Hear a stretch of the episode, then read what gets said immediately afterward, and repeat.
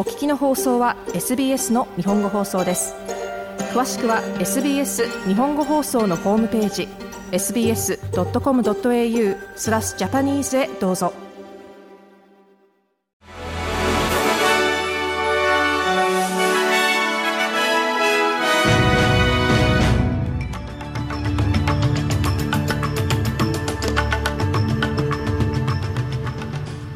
8月26日土曜日の SBS ラジオ日本語放送ニュースフラッシュ担当は長尾です。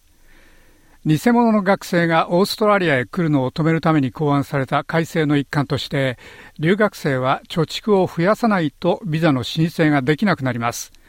学生は10月からほぼ2万5000ドルの貯蓄がないとビザの申請を出せなくなります。連邦政府はまた、留学生が大学のコースを辞めて民間のカレッジへ移り働くのを可能にしていたビザシステムの抜け穴を防ぎます。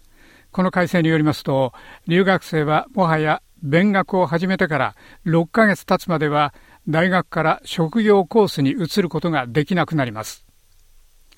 ベラルーシのアレクサンダー・ルカシェンコ大統領は、ロシアの民間軍事会社のチーフ、エフゲニー・プリゴジン氏とディミトリー・ウトキン氏に命が危うい可能性があるので注意するよう警告していたと述べ、ワグネルの戦闘員がベラルーシに残ることを強く主張しました。彼のコメントと前後して、ロシア当局は、プリゴジン氏が死亡したとみられる飛行機の墜落の背後にいることを否定しました。シドニーの警察は車の死亡事故に関わっていたと思われる灰色のセダンを捜索しています。この事故はシドニー南部で深夜に起きたもので子供2人が死亡し、もう1人が負傷しました。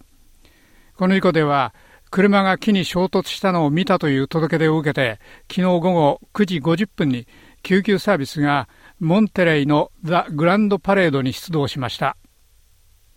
スペインフットボール連盟のオフィス前で抗議デモが行われ、大部分が女性からなるグループは、ルイス・ルビアレス会長の辞任を要求しました。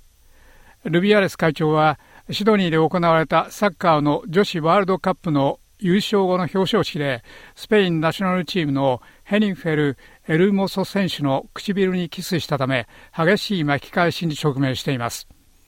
ルビアレス会長は、キスは同意の上だとして辞任を拒否していますが、女子チームの選手たちは、ルビアレス氏が辞めない限り試合には参加しないと言っています。ハワイの警察は、マウイ島での山火事の後、依然として行方がわからない388人の名前を公表しました。去る8月8日にラハイナの町の大半を消失させたこの山火事では少なくとも115人が死亡しました。当局では公表されたリストにある人で生きている人は警察に届け出てほしいとしています。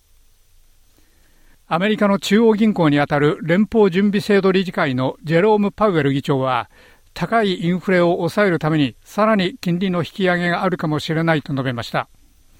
アメリカのインフレはピークを過ぎ下がりつつありますが、パウエル議長はまだ高すぎると言っています。彼は理事会は適切ならば利上げをする用意があると述べました。以上、SBS 日本語放送ニュースフラッシュでした。なお、日本語のニュースなど、ポッドキャストをお聞きになるには、sbs.com.au スラッシュジャパニーズをご覧ください。